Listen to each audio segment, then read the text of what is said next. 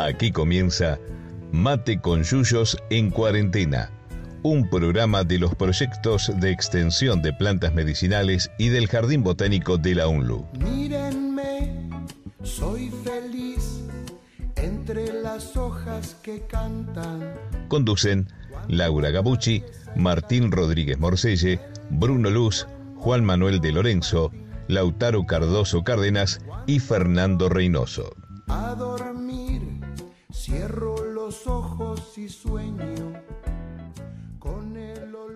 Buenas noches. Hola, buenas noches. Buenas, ¿Cómo anda eso? todo bien, todo bien. Bastante bien. Bueno, falta este, falta acá integrantes del equipo, Negro Lauti, Chiquito. Ya, ya los, ya los recuperaremos, ¿no? No, no perdemos las esperanzas, por lo menos. No, no, pero bueno. Está complicado con esto de la, de la pandemia, el aislamiento, el pelote de cada hogar. La cotidiana. Encima vieron, viene la primavera, viene el verano, los días se alargan y uno pone más cosas durante el día. ¿sí? Y no alcanza el tiempo. Y vivimos acelerados. Pero bueno. Tenemos acá Mate con Yuyo que nos permite relajarnos un poquito. ¿eh? ¿O no? Sí, porque vamos a hablar de plantas que nos gustan. Nos relajamos, Claro. ¿cómo no? Claro, bueno, estamos con, estamos con las segundas partes. Eh, este, este programa se titula Plantas Nativas Ornamentales, dos, segunda parte, continuación, porque seguramente va a haber una tercera. Es un tema Y amplísimo. es, es- es un tema amplio que da, da para mucho y a nosotros nos, interesa también eh, ma- martillar sobre esto, ¿no? Sobre todo el potencial que hay en nuestra, en nuestra flora nativa, con distintos fines, ¿no? En este, pero en este caso, con fines ornamentales, ¿sí? para, para romper un poquitito con la, con la hegemonía de las, de, de las exóticas, ¿sí? que, que de a poquito van perdiendo terreno, por suerte.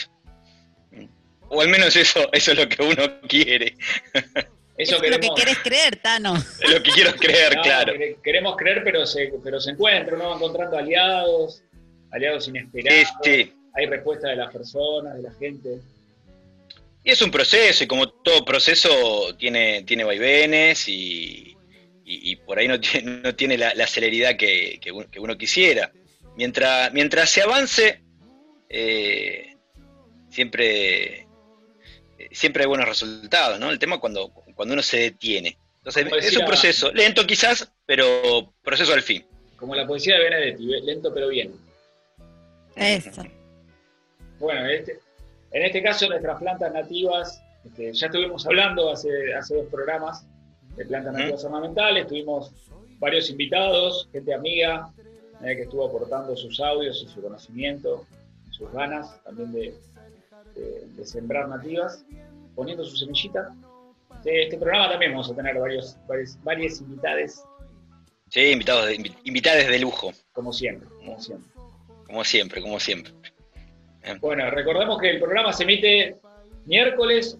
Hoy que está siendo escuchado el programa va a ser miércoles 4 de noviembre, ya entrado noviembre, a las 8 de la noche. Y después se va a repetir el sábado siguiente, que va a ser 7 de noviembre, Siete. a las 11 de la mañana. Así que bueno, eh, nos pueden Exacto. seguir. Juanma, ¿por dónde nos pueden seguir? Por las redes sociales. Sí, nos pueden seguir por Instagram, que es Botánica Unlu, por Facebook, que eh, bueno, en Instagram también está Jardín Botánico Unlu, y en Facebook está Jardín Botánico Unlu, Plantas Medicinales Unlu, y el programa se puede ver y escuchar por YouTube en el canal Botánica Unlu, y en Spotify se puede escuchar eh, Mate con Yuyos, se encuentra. Muy bien. Lo que es el tema de las redes sociales. El otro día me manda un correo electrónico Sonia, así, Sonia. Martín, ¿regalás semilla de cereza? De cerela. Digo, sí, Sonia, ¿qué? me pasó un celular, Sonia. Resulta que es, les cuento, el final, el cuento. Es una docente, una, jubilada, una bioquímica jubilada de Lanús, que vio la charla de José Radins de frutales nativos de Misiones en aves argentinas, y en esa charla yo me eché, cuando habló de la cerela o cereza de monte, una mirtácea hermosa, como tenemos un arbolito acá en casa que produce mucha fruta, yo puse que regalaba semillas. Entonces me escribió porque quería semillas. Así que ahora la planta está terminando de florecer, empezando a fructificar y bueno, le vamos a mandar. Que la vamos a cambiar por una cena, una- unas semillas de cena, también preciosa, que me mandó para determinar y hasta ahora con Santi no la pudimos terminar, después le voy a compartir. Parece cena carnaval, pero no es cena carnaval. Pensé que hiciste un canje por una cena. Yo también, digo, sacó comida gratis. Pero esta cena es con, con S y doble N. Bueno, la- las semillas, hablando un poquito de semillas, las semillas de, la- de- de las nativas, justamente co- coincidimos con varios colegas que es un, un cuello de botella, ¿no? En la, en la, en la producción.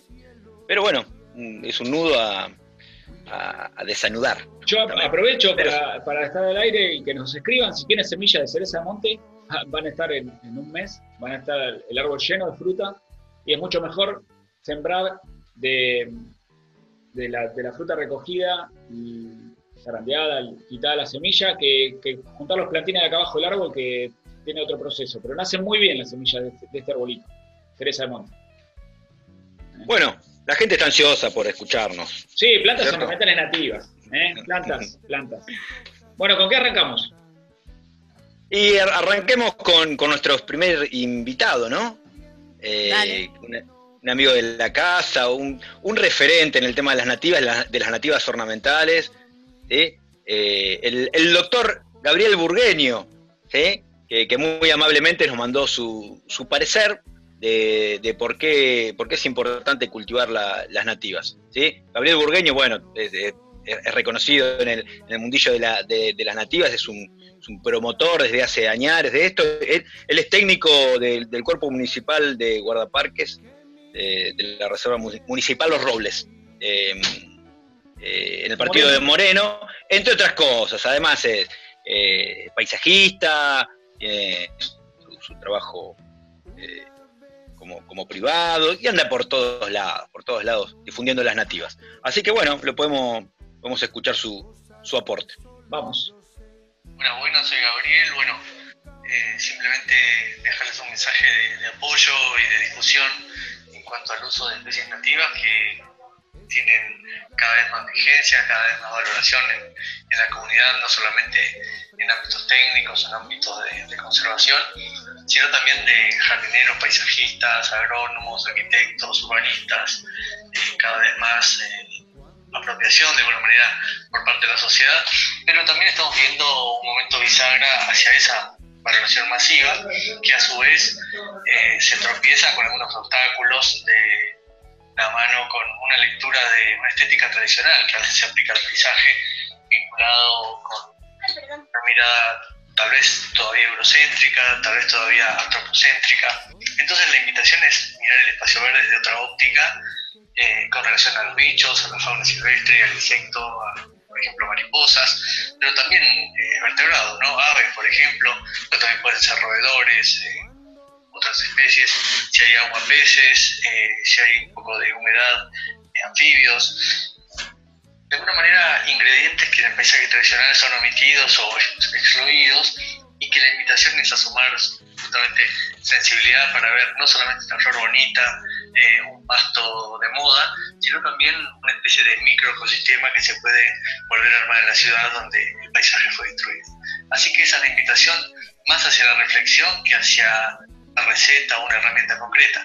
Pero hay mucho de esto dando vuelta por ahí que a veces pisamos todos los días y le podemos dar una bienvenida. Les mando un abrazo. Bueno, gracias Gabriel, la verdad, un aporte im- im- importante y que está en línea eh, con lo que veníamos charlando en la primera parte de, estas plantas nativas ornamentales, ¿no? Esto de, empezar a romper un poquitito con, esta visión eurocéntrica y antropocéntrica de lo que es eh, el diseño de los, paisajes.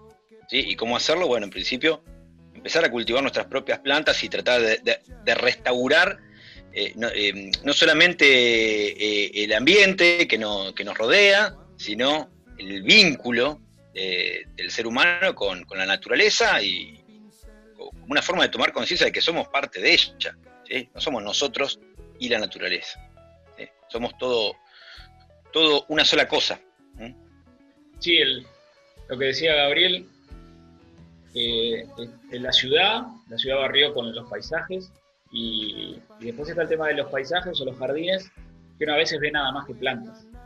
Y generalmente plantas exóticas, que, es, lo, que es lo fácil de encontrar en los viveros también, ¿no? Podemos hablar de eso, pero, pero el tema de, de, un todo, ser nosotros como ser humano, estar integrado al paisaje e integrar en el paisaje la naturaleza que, incluye este, cualquier ser vivo, también los, hongos, eh, también lo que está dentro del suelo, debajo del suelo.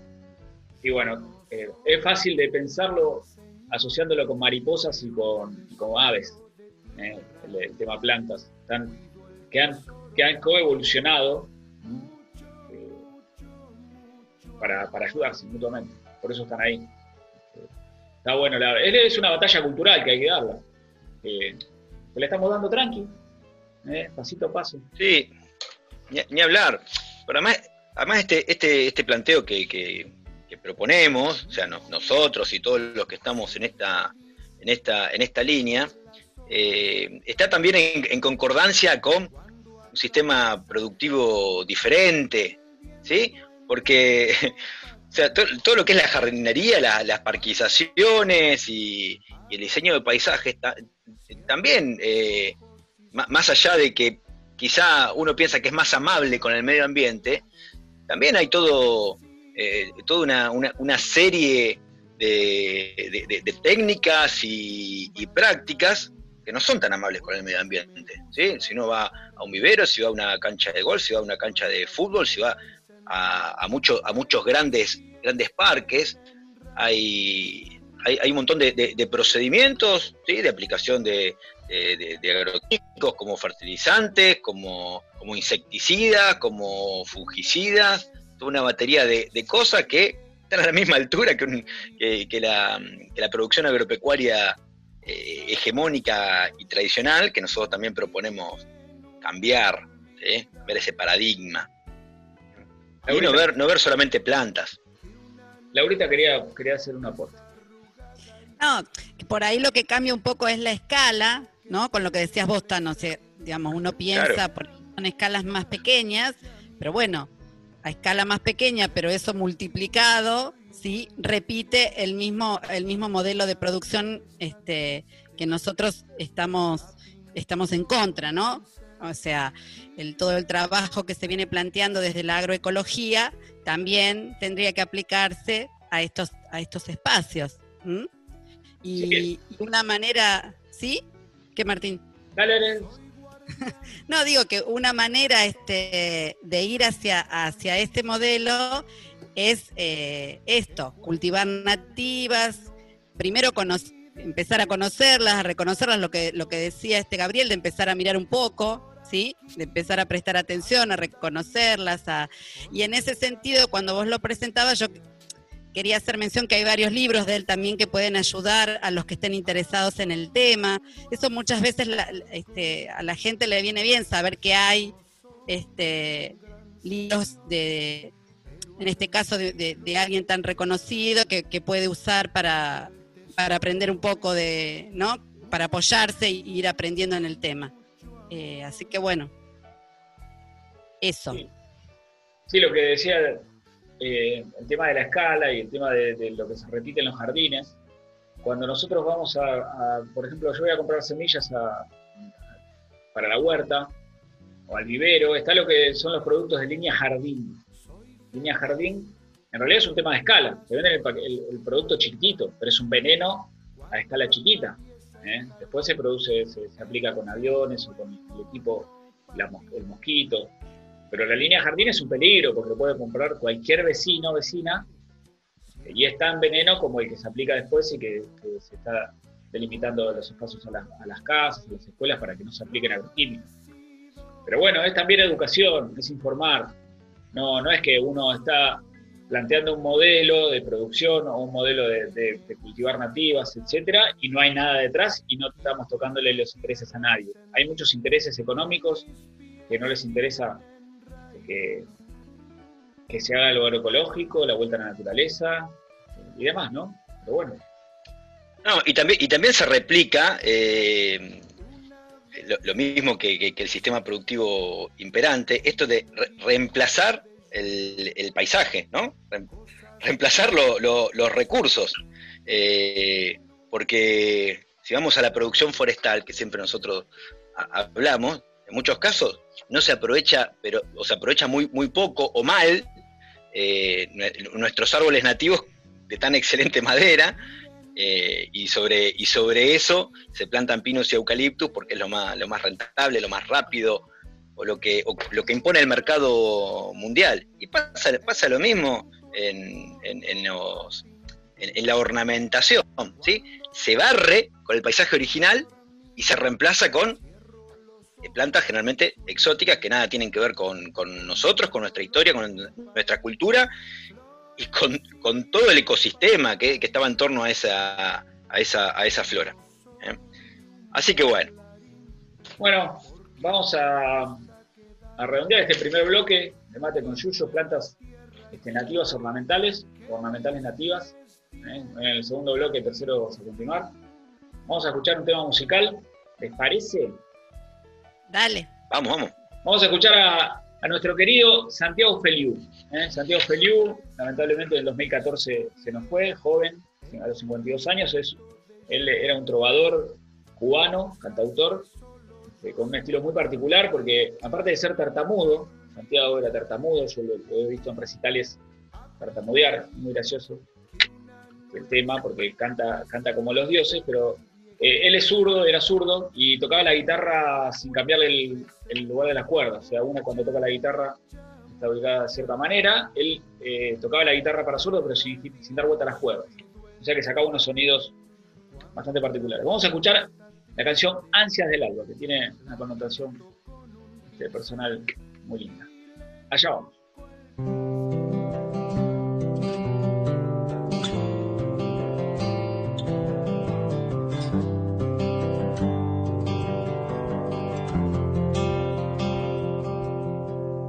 Viaja en el tiempo todo el silencio que los hombres dejaron detrás de sí. Monta en su cuento todo el invento que su corazón deja escapar. Pasarás y las piedras serán tu perdón. Caminante que vas volviendo a nacer. Si te acercas verás que podemos sentirlo los dos y por fin de nuevo a volar.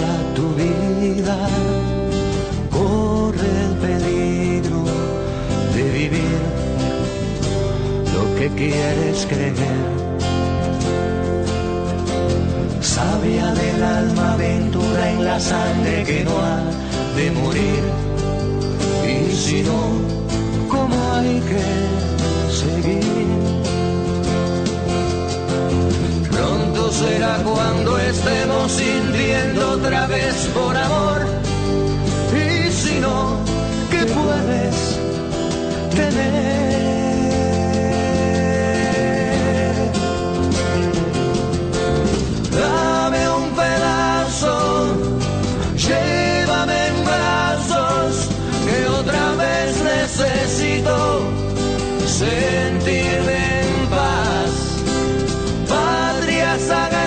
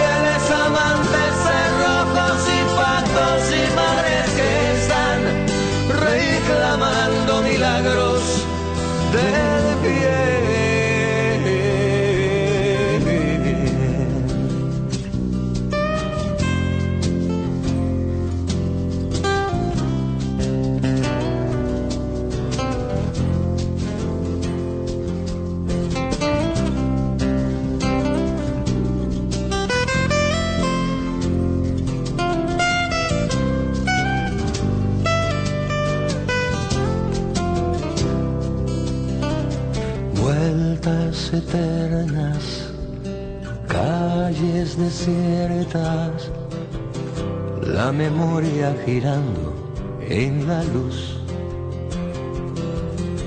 y viaja en el tiempo todo el silencio que los hombres dejaron detrás de sí.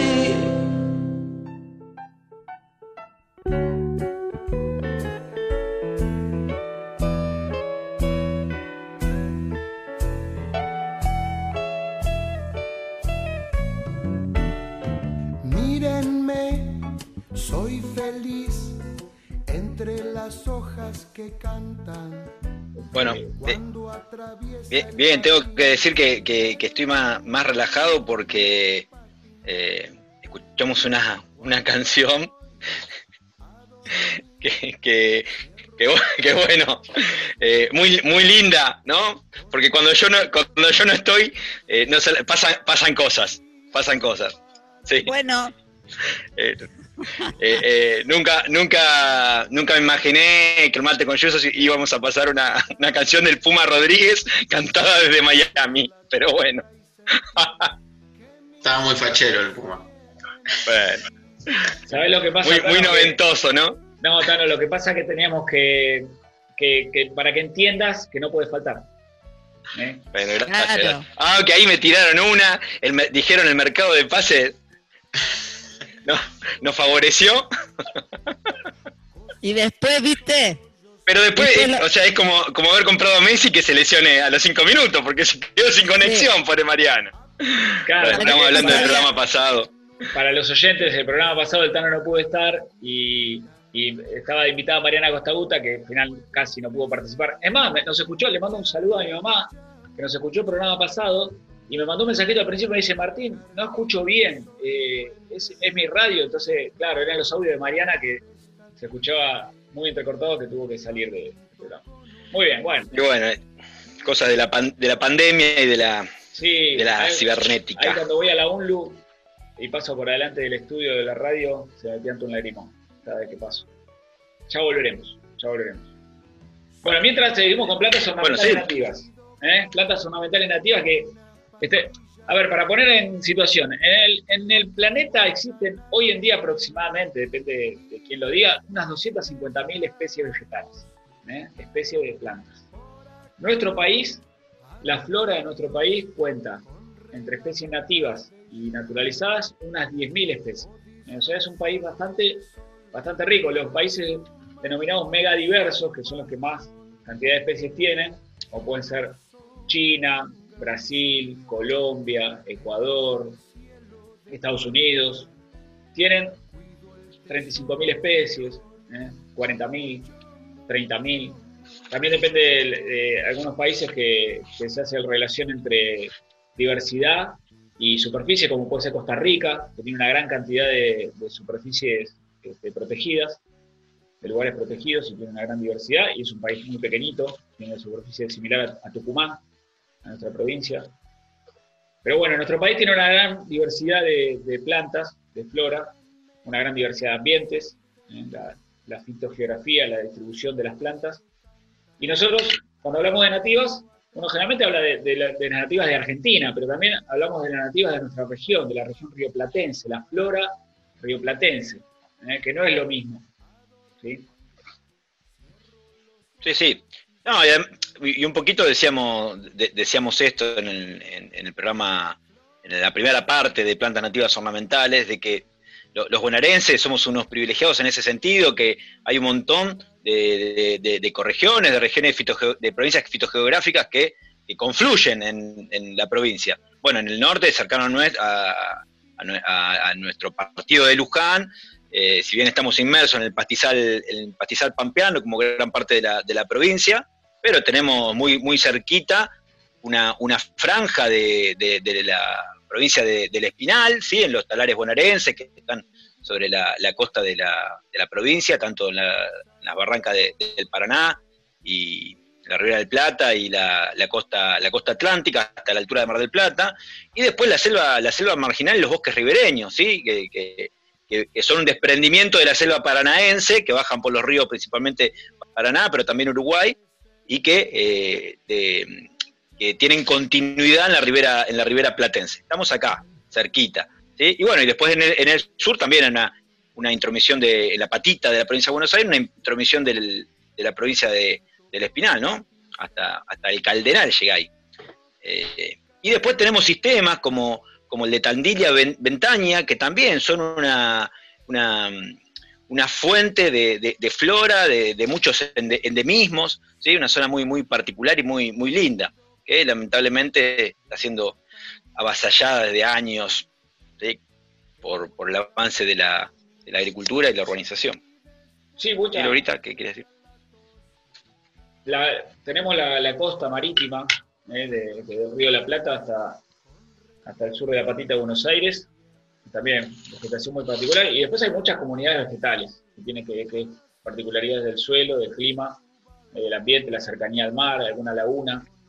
Eh, los humedales. los humedales. Hoy Gabriel mencionaba el tema de la ciudad y en, la universidad tenemos la, delegación San Fernando, donde está la carrera de, educación física, el viejo Instituto Nacional de Educación Física, y ahí estamos peleando por, con, el, municipio, tratando de, combinar los intereses municipales con los de la UNLU para generar una reserva. Hay una, lengüeta de, tierra de unas 5 hectáreas que llegan hasta el río, el río Luján, porque hay muy pocos eh, espacios naturales. Ahora tenemos el, el Parque Nacional, donde estaba la vieja reserva y el Parque Nacional Ciervo de los Pantanos, recientemente creado, cerca de Otamendi.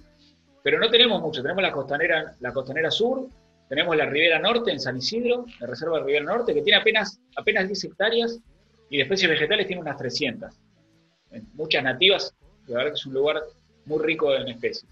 Y esto que decía de la Reserva San Fernando, reserva natural que se está planteando, eh, este, también le hemos hecho un relevamiento ahí. Hay, muchas especies, tiene un 40% de especies nativas de las que podemos relevar, alrededor de 140 especies vegetales. Hay mucho, hay mucho, este, mucha riqueza en la provincia de Buenos Aires de nativo específico de la flora.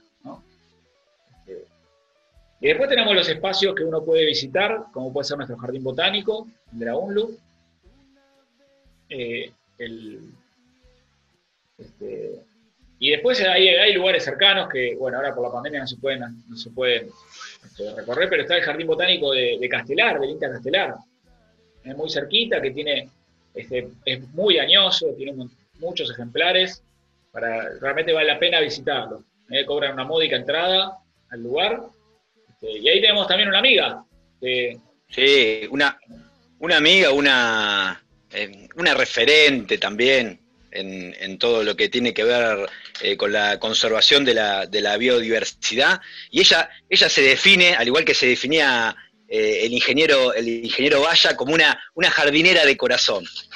Eh, pero, pero bueno, la, verdad que Marcela Sánchez, que es nuestra siguiente invitada, es, ella es ingeniera agrónoma, docente, pertenece al Jardín Botánico Arturo Ragonese de del Instituto de Recursos Biológicos INTA Castelar, es presidenta de la Red Argentina de Jardines Botánicos, fue una de las impulsoras de, la red de vivero de, plantas nativas, ¿sí? Y es una amante de, las plantas en general y de las nativas en, particular. ¿sí? Además que le, encantan las orquídeas y sabe muchísimo de las orquídeas.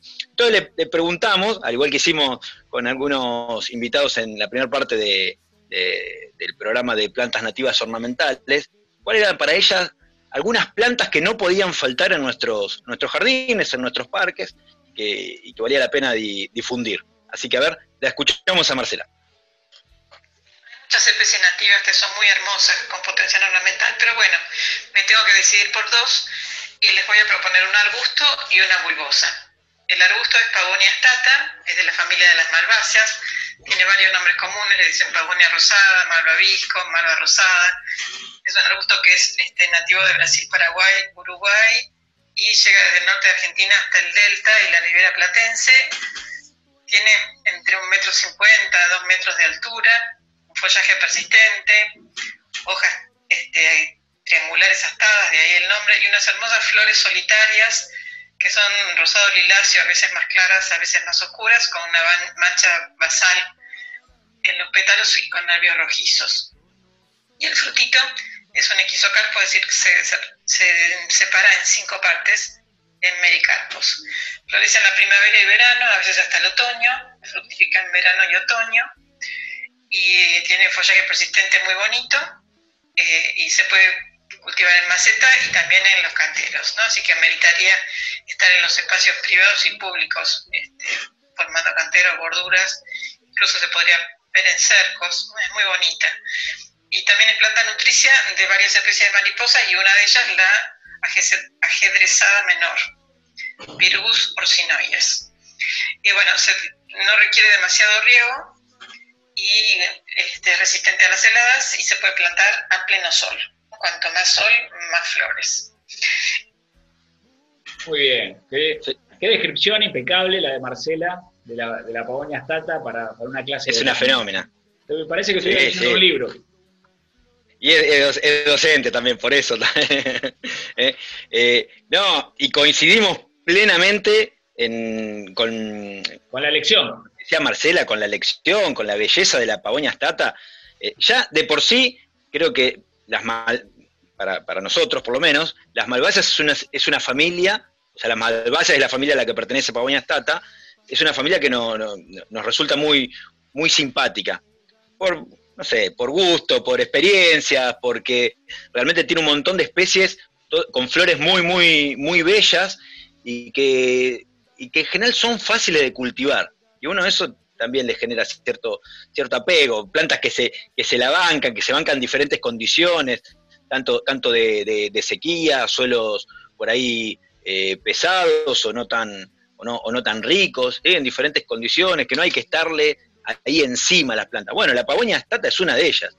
La planta muy, muy rústica, fácil de propagar, no crece tan, no crece tan rápido, pero tampoco es una planta lenta, eh, y, que, y que se adapta a diferentes condiciones. Entonces, si, hay, si está ubicada en un, en un lugar donde no, no, no, está, no está muy mimada, no crece más que un metro de altura. Pero si, si está ubicada en un, en, un, en un suelo fértil, profundo, rico en materia orgánica eh, y húmedo, puede llegar a medir dos metros y medio, con lo que decía Marcela. No estaría mal pensarla para, uno, para, para cercos, por ejemplo. Y se llena de flores. Es, lo que, es, lo que, iba a decir, Tano, se llena de flores, es para un macizo para un cantero macizo, este, mantenerla podada para que esté más baja, se llena de flores, es realmente hermosa. Este, sí, sí. Bueno, las malváceas para que, para los oyentes, es donde está especie conocida, la rosa china, la rosa de Siria o suspiro, el farolito chino, farolito japonés, todas esas especies que la mayoría son exóticas, farolito, este, farolito chino es de Brasil, o el farolito japonés puede ser de Misiones, el Abutilon picton. Después tenemos otras malváceas nativas, como puede ser el malvavisco, por ejemplo, que es este, unariensis, una planta, también un arbusto que se llena de flores de un color rosado anaranjado, color nimio. Me gusta hablar de color nimio, que es un, término raro, pero es un color salmón, muy, muy bonito, un follaje grisáceo. Una, planta que. de hecho, algunos le dicen malvavisco salmón tiene flores por ahí un poquito más pequeñas que, que Pavonia stata, pero, pero tiene muchísima cantidad.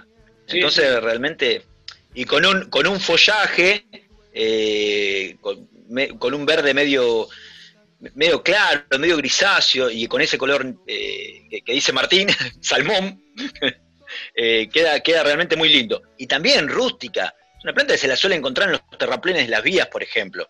¿sí? que, soporta cortes de, cortes de pasto, vuelve a rebrotar rápidamente, vuelve a florecer. Realmente es otra planta a tener, a tener en cuenta. Después, después bueno, hay eh, otros malvaviscos que son del género Abutilon, también muy lindo, arbustos, incluso algunos, Arbutilon, grandif, Abutilon grandifolium, llega, llega a ser una- un arbolito, llega a tener unos 3 metros de alto, tres y medio. La, la rosa del río, ¿no? Que Rosa del río, que crece- Viscus striatus. se ve, la- se ve mucho en la costanera sur. En la reserva costanera sur se ve la rosa del río, por ejemplo. Ideal para, para, para lugares inun- inundados o incluso para, para estanques. eh, meter la, la maceta directamente de la rosa del río ahí. Tiene una- unas flores de, de la belleza y del tamaño eh, similar a la rosa china. Eh, lo, lo único que no soporta es demasiado el frío. Pero bueno, en invierno suele quemarse, eh, de- depende qué, qué intensidad tenga, tenga el frío invernal en el lugar donde esté, suele quemarse la parte, la parte apical, pero rebrota eh, fácilmente en, en primavera. ¿sí? Bueno, Eh, estas que, especies bueno, que, las mal- que- que mencionamos son especies que estamos tratando de difundir desde el Jardín Botánico de la UNLU. Están en el vivero, se, se cultivan, se siembran, se reparten en algunos lugares eh, para que la gente los conozca. Este, y también hay que ir viendo y conociéndola, como decía Gabriel, como re- recordaba Laurita, hay que ir conociendo nuestra flora, viendo eh, muy, este, muy desconocido la relación que, que tienen las plantas con, por ejemplo, las mariposas tan lindas. El otro día yo mandaba una foto de unas mariposas en la, huerta de casa en el lino y yo planteaba, eh, escribía, las intru- eh, miren las intrusas y el Tano me contestaba, el intruso es el lino en ese lugar. Porque el lino es exótico, las mariposas son de acá. claro. Este, pero es realmente lindo ver eso este, en jardín. Sí. Y uno puede, puede promover la presencia de estos eh, bellos insectos. Sí, y después buscar, buscar ca- caminos de, de- de conocimiento, ¿no? Hay, hoy por hoy con, eh, con, la, con, con el auge que tienen las redes, hay un montón de, de grupos que difunden las especies nativas o que, o que reconocen, mucha gente sube, sube fotos preguntando es nativa o no es nativa, y, y hay mucha gente que... Hay mucha gente que dice cualquier cosa, ¿no? Pero hay mucha gente que, que sabe y está dispuesta a, a aportar, ¿no? Eh, lo que, compartir conocimiento, ¿no? Eh, Así que, que- que Bueno. vamos, vamos por ese camino. Eh, Vamos a tener que. Se termina el segundo bloque. Tenemos otro audio de, de ¿Ya? Marcela. Sí, sí, no, se pasó. Se pasó. Vamos a escuchar otra canción y después volvemos con audio de Marcela y con, con nuestra tercera invitada. ¿Qué vamos a escuchar? Bueno, muy bien. Vamos, vamos a escuchar un, un tema que, que se hizo famoso porque era la cortina musical de una, de, de una, de una miniserie que se pasó por Canal Encuentro que se llama Clorofilia. No sé si sigue pasando. eh, que es Gozar hasta que me ausente, de Paloma del Cerro, del año 2011. Un tema muy, muy simpático. ¿sí? Lo escuchamos. Vamos.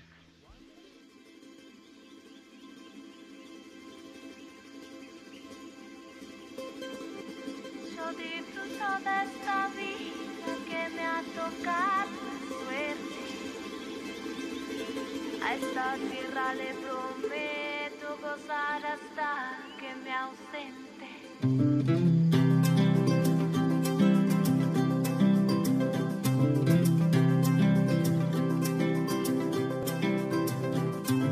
Yo disfruto de esta vida que me ha tocado en suerte. A esta tierra le prometo gozar hasta que me ausente. No me alcanza con soñar vida, cierro los ojos,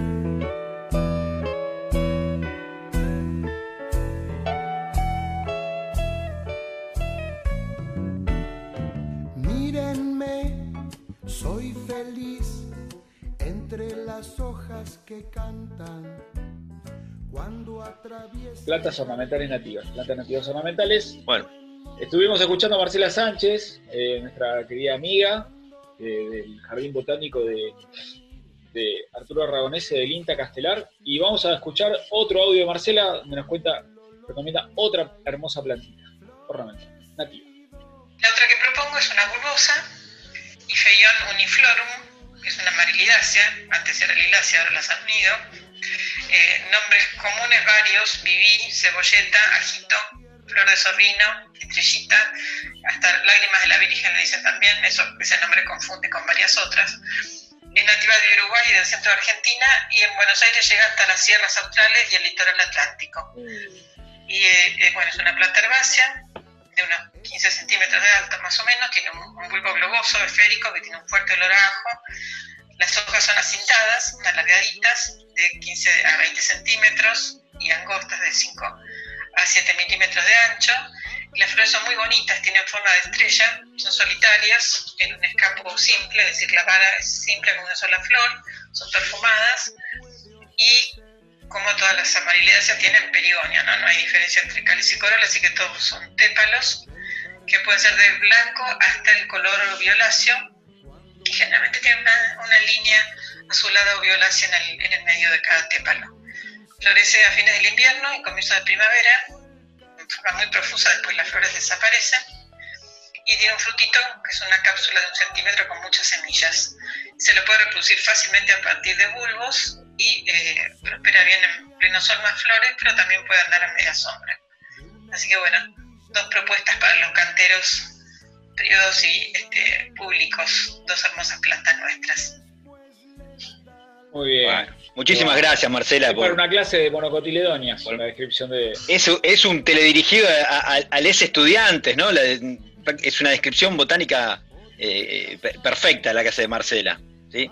Sí, Y es una, es una planta, la verdad, eh, her- hermosa. ¿sí? Por, por ahí eh, desaparece muy rápido, pero eh, la, floración. Pero, pero la verdad cuando está, cuando está florecida, eh, que generalmente bueno, se arman, se arman poblaciones bastante, bastante tupidas, realmente es, es preciosa y además en el momento en que florece, cuando, cuando estamos saliendo del invierno, cuando, cua- cuando estamos con, con sed de, colores, aparece ahí la estrellita a uno, como decía Marcelo, unos 10-15 centímetros de, altura. Eh, la verdad es una plantita hermosa y que, y que da cuenta de que, que también dentro de, la- de las bulbosas hay nativas de las cuales podemos, eh, las cuales podemos cultivar, ¿sí? porque además de la, de la ifión, está, por ejemplo, en nuestras pampas la, la rodofiola bífida, por ejemplo, la azucenita de- del campo, que prácticamente ha desaparecido de, de- de los pastizales antropizados. ¿sí? Ah, no, de, de la siembra, este, de la siembra que hicimos de, los, de la semilla de Rodofiala bífida allá en, en el pastizal del botánico, ¿nació algo? ¿Hay algo? ¿O no salió nada? Lo- ¿Viste algo? yo todavía no vi ninguna florecida. eso no quiere decir que no esté. Claro, porque tarda de, semilla, lo que tienen las bulbosas es eso, que, que, quizás eh, son fáciles de, propagar por, semillas, siempre y cuando, por ejemplo, en, Rodofiala, en Ifión debe pasar lo mismo. Las semillas tienen una viabilidad bastante, bastante corta, bastante breve. ¿Esto qué quiere decir? Que hay que sembrar las semillas y luego de cosechadas, no hay que guardarlas, porque pierden rápidamente, se mueren rápidamente las semillas. Germinan bien, pero lo que tiene que tardan varios años en florecer. Hay veces que, tres años en, en, rodofiala, más o menos. Eh, entonces puede ser que, esté la planta, pero al no estar florecida no, pasa, pasa desapercibida. ¿eh? Por eso muchas veces conviene, eh, para, adelantar la floración, obtenerlas por, por, la división de, de esos bulbos. Otra bulbosa muy linda es por ejemplo, la Azucenita del Río, Sefirantes cándida, que está, está siendo un poquitito más, más vista en, viveros, para borduras, una florcita, una florcita blanca, también con esas hojas acintadas, verde, verde oscuras, brillantes, muy, muy, muy linda. Que también anda muy bien de, de, semilla y producción de bulbos. No, lo, que quería decir es que la radiofiala bifia tiene una flor roja de un rojo intensísimo, que es precioso. Eh, la verdad que encima sale, sale apenas las varas, con las hojas acintadas, y las, varas se destacan de 50 centímetros, un poquito menos tal vez, pero cuando están los manchones esos es una poesía del rojo ese. Claro. Una especie bien típica de pastizal, de pastizal que lamentablemente eh, cada vez se ve, se ve menos, por lo menos por esta, eh, por, nuestra, por nuestra zona. En cambio, eh, Cefirantes, Azucenita del Río, es más de, de riberas, ¿sí? de, la ribera de, la costa del Plata, por ahí suelos más, más húmedos, aunque tolera muy muy bien eh, la, sequía, no tiene ningún, ningún problema, muy fácil de cultivar. Y florece también a fines, a fines de verano, marzo, abril, eh, y poniendo, poniendo macizos de plantas queda extraordinario. Eso es lo que tiene. Las, bulbosas lo que hay que hacer es acordarse que están ahí. Porque en la época desfavorable nos olvidamos y de pronto metemos la pala, queremos algo, encontramos, ¿esto, esto qué era? ¿Viste? ¿Ves una bulbo? ¿Qué, puse acá? claro. Eh, eh, en, caso, en el caso de la tocenita de río no, no, desaparece el follaje. por ahí, eh, por ahí está un poquito diezmado, pero, pero está ahí presente. Tano, recién hablaba sí, desaparece. del tema pastizal y rodofiala. Eh, ¿Querés que escuchemos a nuestra tercera invitada? ¿La querés presentar a, Clarita? Sí, por, supuesto, nuestra una, amiga de la casa también, eh, Clara, Clara Milano. Sí, Clara Milano. Eh, está, está por allá, por el centro de la provincia de Buenos Aires, bien inmersa en, el pastizal del Pampeano y, y, cercana a, a las sierras bonaerense, ¿no? Trabaja, es bióloga, trabaja en restauración de pastizales y en promoción de la, de la biodiversidad en matrices productivas, con productores agropecuarios, ¿sí? En, el programa Custodio del Territorio, que tiene, que tiene base en la, en la UNICEN, en la Universidad del Centro, en Tandil, en la Facultad de Veterinaria. Eh, además, tiene un emprendimiento propio que, es un, vivero de nativas que se llama eh, pampeanas, así que lo pueden, lo pueden rastrear.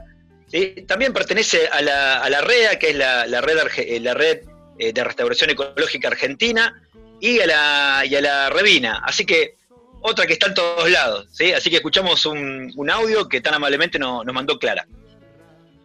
Y hoy quería hablarles de, no de una especie, sino de un género que incluye varias especies, que me parece espectacular y además representativo, muy representativo de nuestros pastizales naturales. Y esas son las mélicas. Em, las gramíneas y las plantas herbáceas en general no nos llaman tanto la atención como los árboles, pero son súper interesantes y además son bien nuestras, son bien típicas. Hay muchos cientos de especies de gramíneas. Em, y las mélicas en particular son una de las que tienen inflorescencias más bonitas, eh, a mi parecer, ¿no? Son especies que se desarrollan sobre el final del invierno y el principio de la primavera. Son muchas, como más de 15 especies diferentes. Em, y la particularidad es que son muchas son buenas indicadores indicadores de calidad de pastizal y casi todas tienen unas inflorescencias como con unas alitas transparentes y alinas que cuando uno mira un pastizal a trasluz se ven así eh, bastante llamativas. En la jardinería, una de las que, en el paisajismo con nativos, una de las que más conocemos es la Melica macra, que justamente es una especie que no es forrajera, entonces eh, no sería una buena indicadora de calidad de pastizal, pero hay muchas otras que, además de esta Melica macra, todas tienen inflorescencias parecidas, solo que unas más anchas, otras más cortitas, algunas con las cada espiguilla de flor más juntas, más separadas, pero todas tienen ese efecto como de alitas transparentes que le dan un aspecto tan bonito a los pastizales. Así que sepan que las mélicas están ahí, que son un montón para descubrirlas y que vale mucho la pena, y sobre todo en esta época, prestarle atención a los pastos, a las gramíneas, a eso que definen nuestros pastizales y que tiene una diversidad insospechada, que hasta que no empezamos a mirar con atención no nos damos cuenta, pero ahora fíjense que cuando vayan por zonas con pastos hay un montón de inflorescencias y espigas diferentes y que hay toda una diversidad súper rica ahí. Una cosa muy importante es que esos, esas gramíneas, si bien por ahí no tienen flores de colores o frutos tan atractivos para las aves, sí son refugio de un montón de aves y también refugio de un montón de insectos porque generan estructura, ¿no? Eh, una estructura de, vegetación que permite cobijar un montón de animales. Así que a descubrir las gramíneas esta primavera. Muy bien, gracias Clara. La verdad que la, pasión que transmite, ¿no? Al, hablar de, de, los pastos de las, de las gramíneas, eh, es, impresionante. Eso habla de que es una fanática de, las plantas nativas.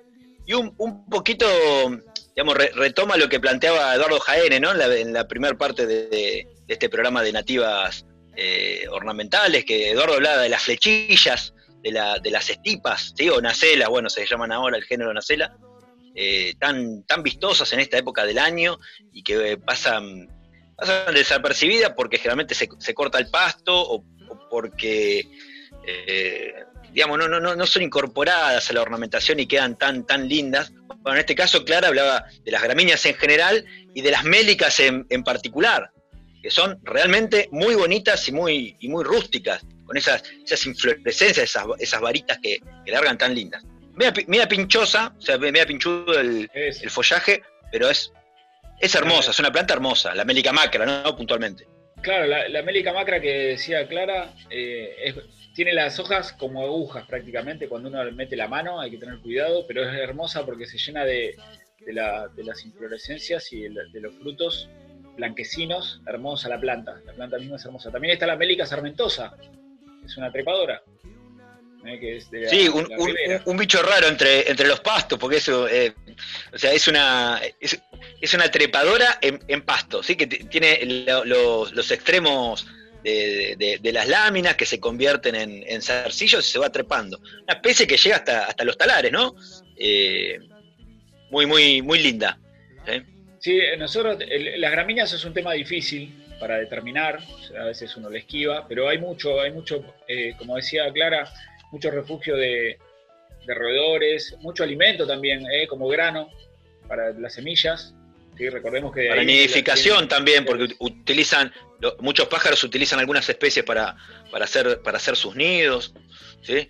Eh, incluso hacen nidos en algunas matas, en, algunas gramíneas grandes, sobre todo en pastos grandes como, como cortaderas, como paja de techar, como paspalum, muchas, muchas especies del género paspalum que son gramíneas grandes. Eh, son muy importantes en, los ecosistemas y por suerte hay toda una tendencia desde hace unos años en, empezar a utilizar las gramíneas en, en, el diseño de, jardines, incluso hay, hay hasta libros de gramínea, gramíneas ornamentales, un libro que salió hace unos años, muy, muy lindo, muy interesante, gramíneas ornamentales, eh, y eso da, cuenta de que los paisajistas las empiezan a tomar en cuenta para diseñar algunos, algunos espacios. Y hay muchísimo, hay muchísimo. La gramínea tenemos los, los pastos rastreros, tenemos las cortaderas, que es el plumerillo enorme, también que cortadera porque la lámina de la, la hoja tiene un filo este, bastante áspero que corta. Y después tenemos las cañas, también, ¿eh? las gramíneas son, hay una, hay una diversidad este, enorme.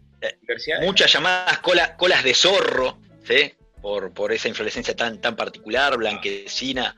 A partir del, La misma de cortadera. A partir del, del consejo de Eduardo, estoy dejando ahí en la vereda de casa la, la estipa hialina, de Floresca. Claro. La, la- la especie de género de Yuxia, por ejemplo, muy linda, de la- las Botrocloa, ¿sí? todas con nombres muy, muy raros, pero, pero bueno, todas le dicen cola, cola, cola de zorro. La- Laurita quería hablar, eh, Tano. Laurita quería Sí, hablar. Laurita, estás amagando. Estoy amagando desde hoy. No, de- eh, para decir que además este, tipo de, especies son las que, las que se proponen para los llamados jardines de bajo mantenimiento. O sea, en realidad son, son plantas de, muy fácil cultivo, ¿sí? Y que no requieren una gran, este, una gran atención y una gran mano de obra sobre el jardín. Entonces, un poco entraron también por ese lado, ¿sí? Al- en, en el diseño de, de distintos espacios. Y tienen, este, además de todas las ventajas que ustedes venían mencionando, esta además, ¿no? Que en general no requieren un, un gran cuidado una vez este, que uno las, las, ti- las tiene en el, en el jardín. Así que es otra ventaja. Sí, y, y poco consumo de agua. Entonces no hay que estar Claro. regándola, porque ese es otro planteo, ¿sí? Eh, eh, eh, empezar a, a cuidar un poquitito más un, un recurso que está siendo cada vez más escaso como, como el agua. Incluso para, techo, para techos vivos también hay todo, toda una, una, movida nueva, va, no nueva, ¿sí? sino que empieza a tomar nuevo, nuevo auge con el cuidado de los recursos, que es la bioconstrucción. Y dentro de la bioconstrucción, la implementación de techos verdes o techos vivos, y las gramíneas son unos un, aliado muy, muy importante eh, en, ese, en ese aspecto, ¿sí? Techos con cultivos arriba, eh, que, que, bueno, tiene un montón de beneficios, no solamente desde lo ambiental, sino desde, desde, desde lo térmico y acústico para, para las casas. Lo digo por experiencia propia. Eh, Así que las gramíneas son, eh, son todo un grupo a tener en cuenta, no solamente para, para ornamentar nuestro, nuestro jardín o nuestro espacio, para la restauración, para la bioconstrucción. Bueno, es un recurso inagotable. Fácil de cultivar, fácil de propagar tanto por semilla como por división de mata. División de mata llamamos a, sacamos una planta, la partimos en dos, en cuatro y tenemos, tenemos nuevos ejemplares. Especialmente en otoño y en primavera, esta práctica. Bien, Lo dejo hablar a ustedes ahora, porque yo me, me compenetro, me, Sí, eso vale Me para, miran. Las, para las gramíneas que son perennes, ¿no? Para las que son perennes. Exacto. Algunas que son anuales, no, no, la división de mata dura un rato, unos meses. Pero bueno, recordemos que nosotros en el, el Tano en un momento del bloque primero creo que decía, estamos en el pastizal pampeano, la provincia de Buenos Aires. Hace 200 años acá solo había pasto, algunos arbolitos en los arroyos, pero solo había pasto. Pasto de 3 metros de altura, unos pastos enormes que se que prendían fuego. Eh, pero había una diversidad, y hay una diversidad, no solamente de pastos, sino también de otras, otras especies, de las llamadas latifoliadas. Que bueno, en la- dentro de la recuperación del espacio verde, de los paisajes naturales, las gramíneas en nuestra zona tienen una importancia fundamental. Muy bien, les cuento que Sí, se está sí, terminando el programa. ¿eh? Se está terminando el programa. Bueno, Pero bueno, la verdad que los invitados cada vez mejor- me- mejores, ¿eh? Y cuando vuelva a Costa Buta que tenga buena señal ni hablar. bueno Bueno, eh, algún aviso este, esta semana que, que se escuchará el programa estaremos tomando parciales, esperemos que nuestros alumnos, alumnes estén, este, les vaya bien, esperemos que hayan estudiado, que hayan podido estudiar, por favor. que por lo menos hayan escuchado los programas, que, que- que tanta dedicación le pusimos para que por, por lo menos eh, vayan, vayan tomando algunos, algunas cositas Bueno, recordemos por dónde, para rendir. por dónde nos pueden escuchar los que, los que quieran. Juanma. Sí, eh, principalmente el programa de radio lo pueden escuchar por FM 88.9, Radio Universidad de Luján. Eh, también muchos nos preguntaban que bueno, la señal no llega hasta provincias o países que no son el nuestro y lo pueden escuchar por la página de la radio de la UNLU, está ahí para escuchar en, vivo. Eh, y bueno, se repite el sábado a las 11 de la mañana. Estamos en Instagram, en Botánica Unlu, en Jardín Botánico Unlu, en Facebook como Jardín Botánico Unlu y Plantas Medicinales Unlu, y en Spotify como Mate con Yuyos y en YouTube como Botánica Unlu. Muchas veces Unlu. Sí, también hay algunas aplicaciones que se pueden bajar en los celulares para escuchar radios FM en otras latitudes. Eh, más allá de la, de la- de la señal de la antena o de la página de la UNLO, que a veces puede fallar, también se puede... Hay una aplicación de la radio de la UNLU también, que hay veces que por ahí no sintoniza, pero. Por eso, es hay... hay... Mira, si tenés voluntad de escuchar el programa, No hay excusa. Si no quieren escuchar, Pero bueno. excusa. A veces falla la radio misma, ¿no? Pero bueno. Le agradecemos a la gente de la radio que está ahí firme. Agradecemos a todos nuestros oyentes. ¿eh? Agradecemos al Eso. equipo, a los invitados. Y bueno, y nos vemos pronto. ¿No? Nos vemos. Sí, cómo no. A la, a la semana siguiente. ¿eh? Bueno, pe- pensá en las canciones. miércoles. Tano. No falles tan en pensar las canciones, dale. No, no, ahora asumo un compromiso. ¡Oh! Bueno, No tengo una No lo voy a permitir nunca más. Esto no va a volver a pasar, dijo el Tano. No va a volver a pasar. bueno. Bueno, Abrazo. Bueno, Chau, chau. abrazos a todos. semana. Chao, chao. Hasta aquí, Mate con Yuyos en cuarentena, un programa de los proyectos de extensión de plantas medicinales y del Jardín Botánico de la UNLU.